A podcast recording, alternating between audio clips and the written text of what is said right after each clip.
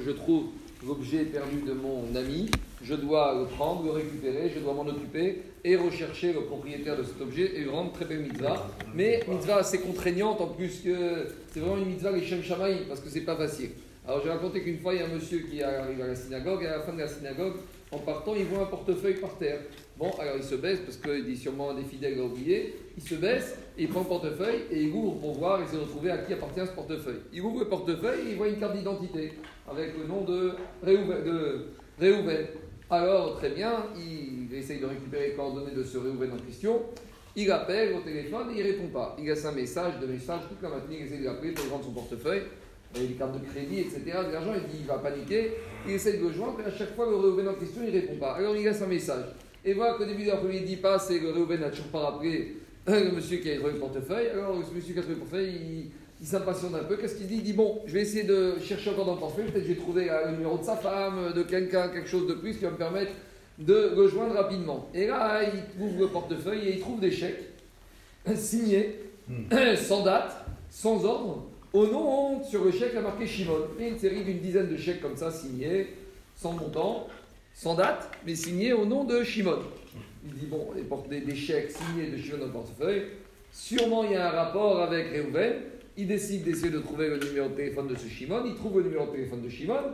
Il l'appelle, il lui raconte la situation. Il lui dit Shimon au téléphone, ben, ça tombe bien, on est associés, on a mis ensemble, c'est pour ça qu'on a des affaires ensemble. Donne-moi le portefeuille, vous inquiétez pas, ce soir je vois Mincha vite, je rends un Rouven le portefeuille. Bon, très bien. Alors il donne rendez-vous, il lui rend le portefeuille. Ça y est, il est content, il a fait sa mitzvah, il a fait tout ce qu'il faut, il s'est fatigué, etc., etc. Et voilà que le soir, quand il rentre chez lui, il y a le téléphone qui sonne. Alors, il prend le téléphone, il lui dit c'est qui? Il dit c'est Réhouven, je m'avais appelé toute la matinée.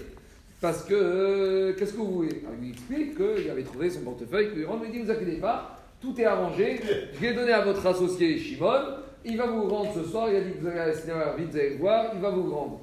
Et au téléphone, il lui dit, mais t'es malade ou quoi? Vous êtes malade? Il a dit, mais Shimon, c'est pas mon ami, c'est mon débiteur.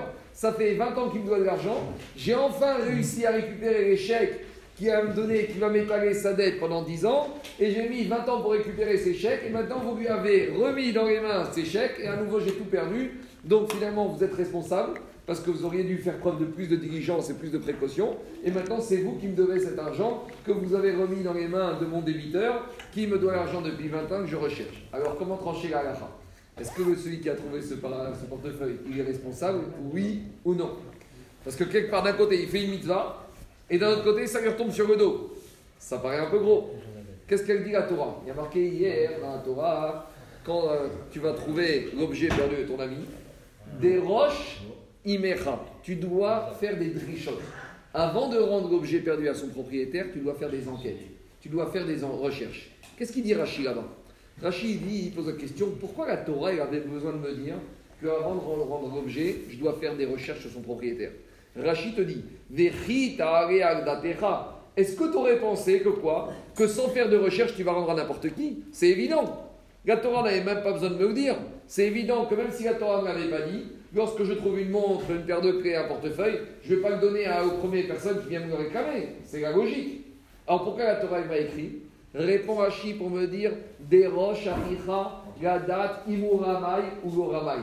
Tu dois faire des enquêtes approfondies pour voir si celui qui réclame cet objet, c'est un rusé, c'est un voleur, c'est un arnaqueur ou pas. Ça veut dire que le juif qui trouve l'objet perdu de son ami, non seulement il doit le prendre, non seulement il doit s'en occuper, mais il doit même faire des recherches type euh, Interpol pour être sûr que celui à qui il va rendre l'objet, c'est le véritable propriétaire. Et tant qu'il n'est pas sûr, il ne doit pas le rendre. Donc ça veut dire qu'ici, le monsieur a fait une faute. Il est fautif.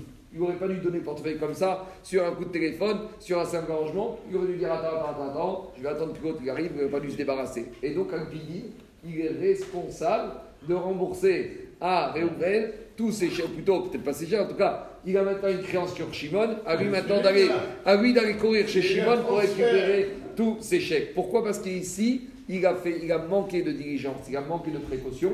La Torah te dit, des roches, immecha, tu dois faire des drichotes. Si tu trouves un objet, tu trouves un objet ici, quelque part, vous n'allez pas donner la montre au premier venu qui va dire Ouais, c'est une Rolex, c'est en or. Pourquoi? Parce que tu peux tenter le coup. Alors, la Torah te dit Non, tu dois faire des recherches. Et tant que tu n'as pas fait des recherches, tant que tu n'es pas assuré que c'est le bon propriétaire, tu ne dois pas le rendre.